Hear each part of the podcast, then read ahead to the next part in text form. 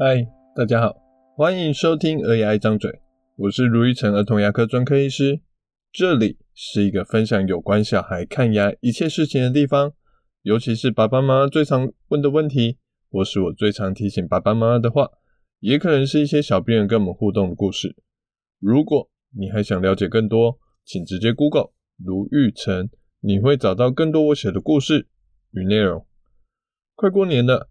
家中有学生的也差不多都放寒假了，大家最近周末都在做什么呢？牙医师有个特性，我本来以为各行各业都是这样，后来发现只有医师这样子，尤其牙医师特别严重，那就是周末常常都在进修，都在上课。我上上礼拜就是这样子。之前我听到我非医界的朋友说，他们如果要进修啊什么的，都是平日。而且可能是公司付钱，如果是假日要去进修，可能还要付加班费给他，让我好生羡慕。为什么医师们会在假日休息自己休息的时间，陪家人陪小孩的时间，还常常要自掏腰包，而且常常所费不貲，也要增进自己的软实力？我跟几个朋友讨论过之后，还是没有一个统一的答案。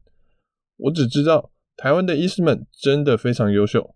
希望这次大家上下一心，好继续守住这波的疫情。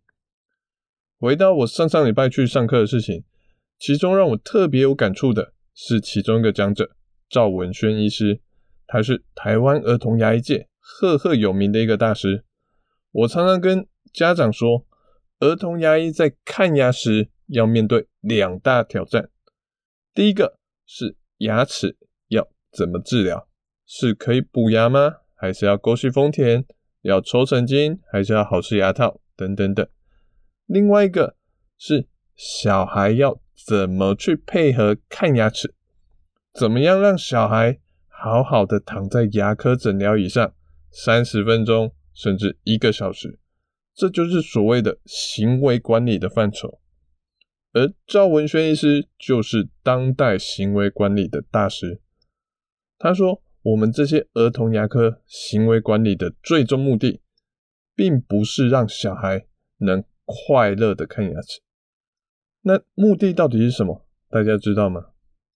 我自己看了几年的儿童的牙齿之后，发现了一件事：家长常常以为小孩只要带来找儿童牙医之后，好像小孩就会像中了魔法一样，变得跟绵羊一样乖，不哭不闹不乱动。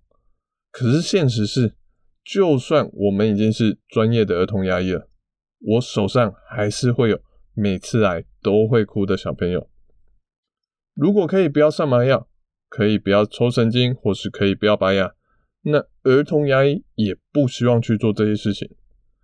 只是因为我们常常看到的都是一些比较麻烦、比较严重的 case，一般牙医可能应付不来，所以只能。去上麻药，只能去抽神经，只能去拔牙，造成了儿童牙医比较擅长去做这些难症治疗的现象。家长就常常会有一个错觉：既然你们这么厉害，那我帮小孩牙齿随便治疗就好，或是我平时帮小孩牙齿随便顾顾就好，反正再出问题，儿童牙医也会帮我们照顾好。其实这样子最辛苦的不是别人。是小朋友本人，就算儿童牙医有百百种方法让治疗过程更顺利，但上麻药、抽神经、拔牙这些事情本身就是一个让人不愉快的治疗。套句另外一个儿童牙医行为管理大师蔡宗平医师的话，他说：“你以为去看牙是去买冰淇淋吃哦？他看那么多次，当然会怕啊。”哦，行为管理对儿童牙医也好，对小病人也好。各有一个终极的目的，不管是哪一个，它都不是让小孩快乐看牙。对儿童牙医来说，行为管理最大的意义是希望小孩能安全的做完牙齿治疗。我们当然希望让小孩开开心心的看牙，但开开心心不是我们唯一的一个目标。就像赵文轩医师说的，如果小孩看牙很紧张，但他全程都愿意配合你去看牙齿，请问这样子，牙医师有需要去特别做什么事情吗？其实是不用，因为他还是有好好的配合你看牙的。所以不管是用束缚板也好，用镇静麻醉、舒眠也好，请爸爸妈妈出去再进来也好，这些方法可能对小孩来说都不是一件愉快的事情，但却是能让小孩减少乱动的行为，让治疗的过程更安全、更顺利。对于小病人来说，其实还有一个更积极的意义是，让他学会怎么去面对不同的挑战。赵医师跟我们分享一个小病人小勇的故事。小勇从小到大看牙都非常乖，不会哭，不会吵，但在升上小三之后的某一天，他看牙齿开始会哭闹了。为什么？那医师跟家长聊了很久之后，发现原来小勇上小三之后，本来预计要在学校打一支预防针，但小勇非常害怕要打预防针，所以就大哭大闹说他不要打针，我不要。好，抵死不从。那老师后来做了什么事？老师呢？他后来就真的让小勇不要打针了。从此，小勇就学到一个逻辑。当他大哭大闹的时候，他就可以不要去做任何他讨厌的事情。这就是一个行为管理的例子，只是老师让这个小孩的行为往我们不喜欢的方向偏过去。其实看牙也是这样子的，如果小孩看牙一哭，牙医就停下来；刷牙一哭，爸爸妈妈就不刷了。那小孩子就会学到说：“哦，我哭超级有效的，以后我看牙齿刷牙的时候。”就拼命哭就好，最好哭到吐出来，大家一定很紧张，就会立刻停下来。但这不是我们儿童牙医希望小孩学习的目标。我们不是希望小孩看牙的时候完全不哭不闹。牙医是希望的是让他学习怎么去配合看牙齿，去表达出他的问题。当他拼命哭闹挣扎的时候，医生不会因此就不看牙。反而，爸爸妈妈有可能会暂时离开他的身边，没办法跟他牵手。可是，当小病人用举手、用说的去表达他的问题的时候，医生可以知道怎么去调整看牙的状况。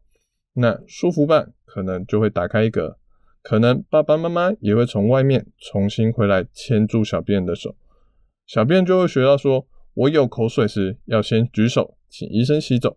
而不是大哭，然后把水吐出来。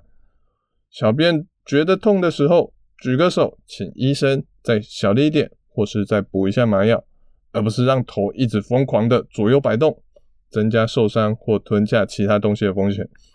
我们要的不是一个百依百顺的乖宝宝，而是一个可以应付环境挑战、解决问题的勇敢宝宝。勇敢可以有很多面向。面对不舒服，可以忍耐不动，是一种勇敢；可以跟他人合作，明确表达出自己的问题，也是一种勇敢。这些孩子，不管看牙也好，或是将来面对其他挑战也好，会比那些只会大哭、等待救援、不愿意表达的孩子有更好的表现。话虽如此，我们也不会故意去增加小孩的挑战。就像我最近的一个家长。他的小孩在别的地方无法配合，而后来找上我们诊所，在几次的行为管理后，小孩开始有办法去一步步的去做治疗，而妈妈呢，看到小孩开始能配合之后，开始觉得好像这些蛀牙也都不需要那么用心的照顾。他说：“反正卢医师你技术很好啊，哦，有问题我再来找你就好了，出问题再说。如果可以，我也希望小孩每次看牙只要花个五分钟。”十分钟检查有没有新蛀牙，涂涂氟，照照 X 光就好。这样子小孩对看牙齿的印象才会最好，而不是每次来都发现有新的蛀牙，要再约半个小时、一个小时的时间来治疗牙齿。小孩对看牙的印象就是很麻烦、很久、很辛苦。我们是把握机会教育小孩，而不是故意制造问题来折磨小孩。行为管理能让小孩学习面对挑战，而看牙快不快乐，还是要看小孩每次看牙做了什么治疗，治疗难度有多高。能平平安安的看牙，谁想辛辛苦苦的呢？我是如意城儿童牙医。如果你喜欢我们这集的内容，欢迎分享看给我们一点评论跟意见哦。我们下次见拜拜。